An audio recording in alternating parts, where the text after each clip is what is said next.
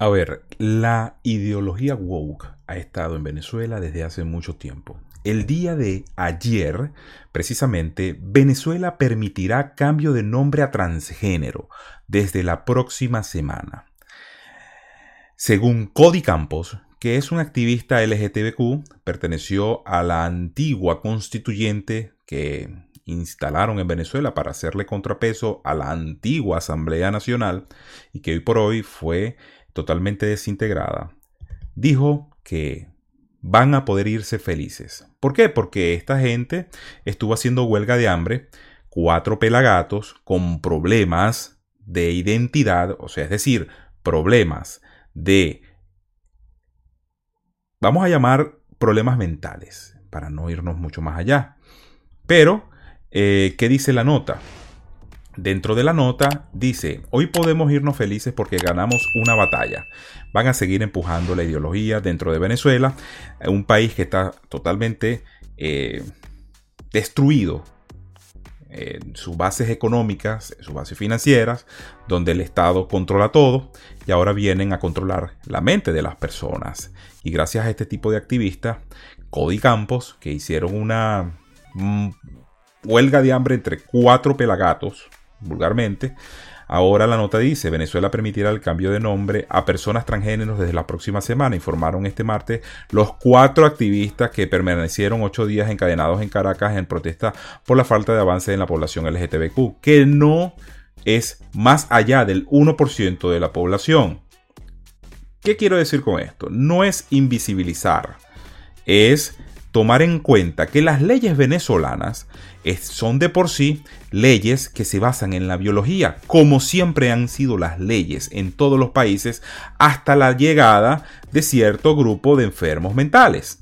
Por ejemplo, si nos vamos al artículo de la Constitución, y aquí gracias a la vocería que está haciendo por la familia venezolana, arroba por la familia venezolana, búsquenlos en Instagram, búsquenlas en Instagram, eh, me parece extraordinaria su labor y principalmente todos los que lo integran y todos los jóvenes de la UCB y toda esta gente que está pendiente de la batalla y la guerra cultural que se está viviendo en Venezuela, nos muestra el artículo 56 de la Constitución Bolivariana. Solamente voy a leer la parte que está subrayada que dice, toda persona tiene derecho a ser inscrita gratuitamente en el registro civil después de su nacimiento y a obtener documentos públicos que comprueben su identidad biológica de conformidad con la ley. Esto no contendrá mención alguna que califique la filiación.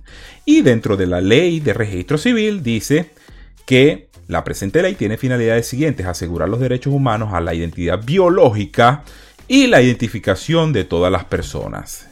Ya con esto estamos viendo que se está acelerando de alguna forma el desastre ideológico porque se les está dando cabida a cierto grupito que se les va a permitir violar la constitución que ya de hecho desde hace muchos, muchos años se ha venido violando, garantizándoles el derecho a un grupito cuando hay un grupo grande, vamos a decir el 80% de la población que vive en pobreza extrema, que no se les garantiza ni siquiera que puedan comer al siguiente día. Porque todo lo maneja centralizado el Estado. Y si no estás de acuerdo con el Estado, te persigo, te busco, te encierro, te exilio.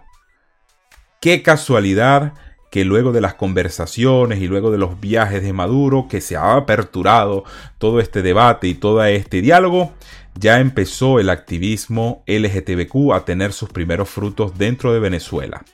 La burocracia en Venezuela, para cambiar una letra de un nombre era o es hasta este momento para una persona que se identifique biológicamente de acuerdo a su sexo, era un desastre. Ahora por un pequeño grupo que tiene problemas, que hay que tener compasión, que hay que de alguna forma ayudar, pero la ayuda que ellos quieren es cambiarse un nombre porque creen que con eso van a alterar toda su realidad. Y no es así. Siguen siendo Hombres si nacen hombres, mujeres si nacen mujeres. Rechacen la ideología woke. Nos vemos en un próximo video.